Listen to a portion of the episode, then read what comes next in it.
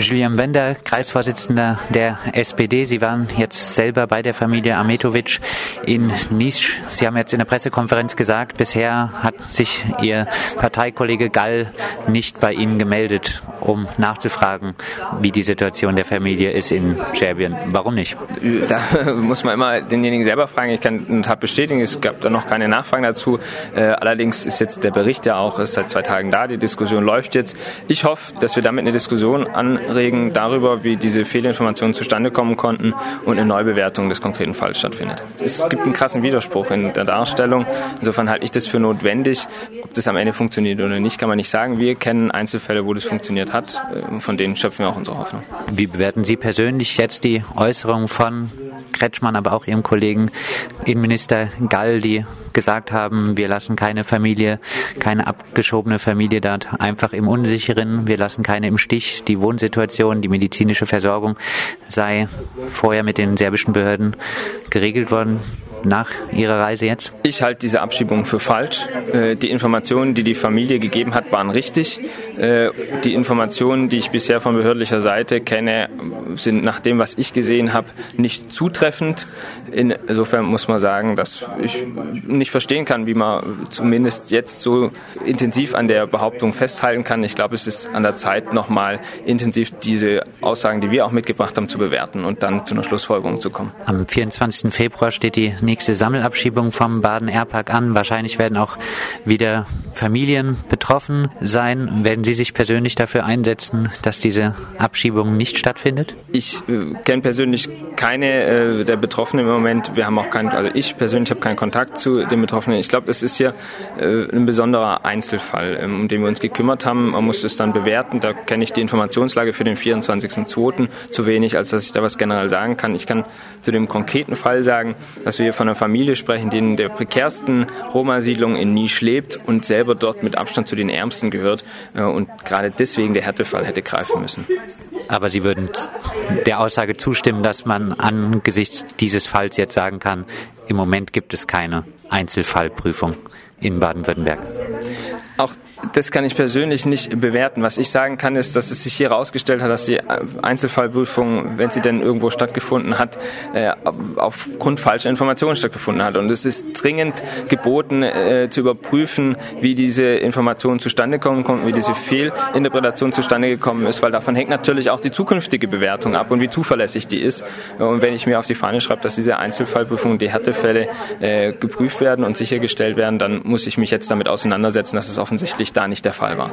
Selbst zu CDU-Zeiten gab es wohl einen Winterabschiebestopp.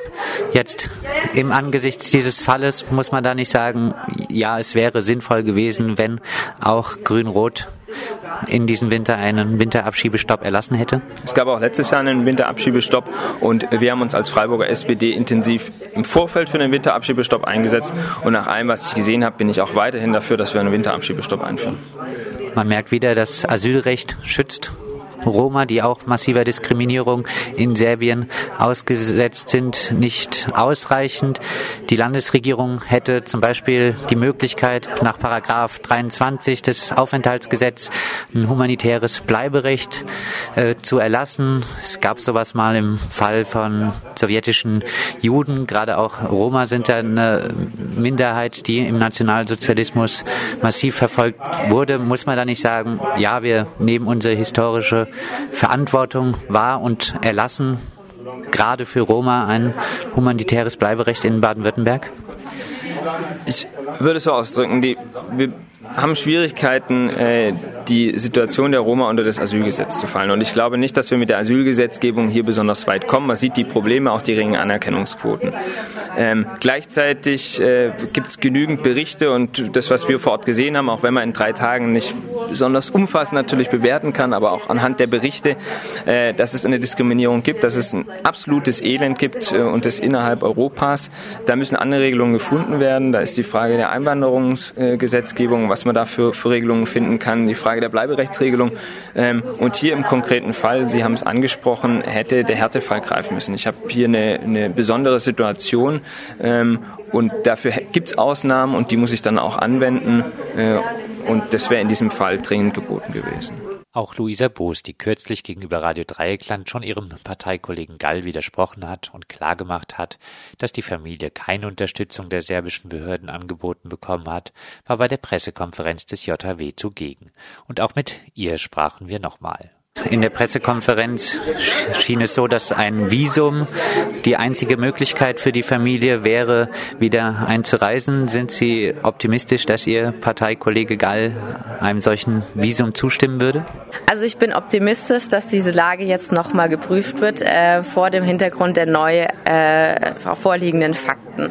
Und, und, und, darauf ergibt sich eine Handlungsgrundlage und wenn man äh, das äh, mit dem humanitären Einzelfall ernst nimmt, dann muss man entsprechend reagieren. Deswegen habe ich schon noch Hoffnung, ja. Wir haben gesagt, am 24. Februar steht die nächste Sammelabschiebung an. Gibt es in der SPD momentan äh, Gedanken, da doch noch entgegenzuwirken? Also es gab ja eine Demonstration der Jusos ähm, auch für einen Winterabschiebestopp. Ähm, wir werden uns auch weiterhin dafür einsetzen. Inwieweit das dann erfolgreich ist, das muss das Innenministerium verfügen, ähm, wissen wir nicht. Ähm, aber die Hoffnung stirbt zuletzt.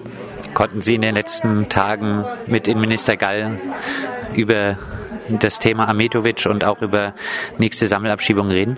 Leider nicht, aber ich habe mit sehr, sehr vielen engagierten Bürgerinnen und Bürgern gesprochen, die das Schicksal der Familie Ametovic äh, sehr bewegt und äh, die sich auch aktiv melden und immer fragen, was sie machen können. Und man sieht einfach, dass, dass es in der Bevölkerung anders wahrgenommen wird, dieses Thema in der Politik und eine große Solidarität vorherrscht. Also auch als SPD-Mitglied würden Sie jetzt sagen, es braucht doch eher außerparlamentarischen Druck auch auf die SPD? Natürlich beides. Eine gelebte Demokratie braucht äh, eine engagierte Bürgerschaft, braucht engagierte Politikerinnen und Politiker und braucht natürlich auch Menschen, die generell bereit sind, anderen zuzuhören. Sein Parteikolleginnen Boos und Bender, der ja selber vor Ort in Nisch war, zuhören, das will SPD-Innenminister Gall aber wohl weiterhin nicht. In einer Presseerklärung einige Stunden nach der Pressekonferenz des JW erklärte er, die Rückführung der Familie nach Serbien war geboten und zumutbar und ganz, so wie es derzeit Mode ist, spielt er Flüchtlinge gegeneinander aus. Eine geordnete Rückführung in offensichtlich unbegründeten Fällen sogar sei angesichts der Aufnahme und Unterbringung insbesondere von zahlreichen Flüchtlingen aus Bürgerkriegsländern wie Syrien und Irak notwendig. Die das Boot ist voll Rhetorik des SPD-geführten Innenministeriums. So sieht Humanität hat Vorrang in Baden-Württemberg aus.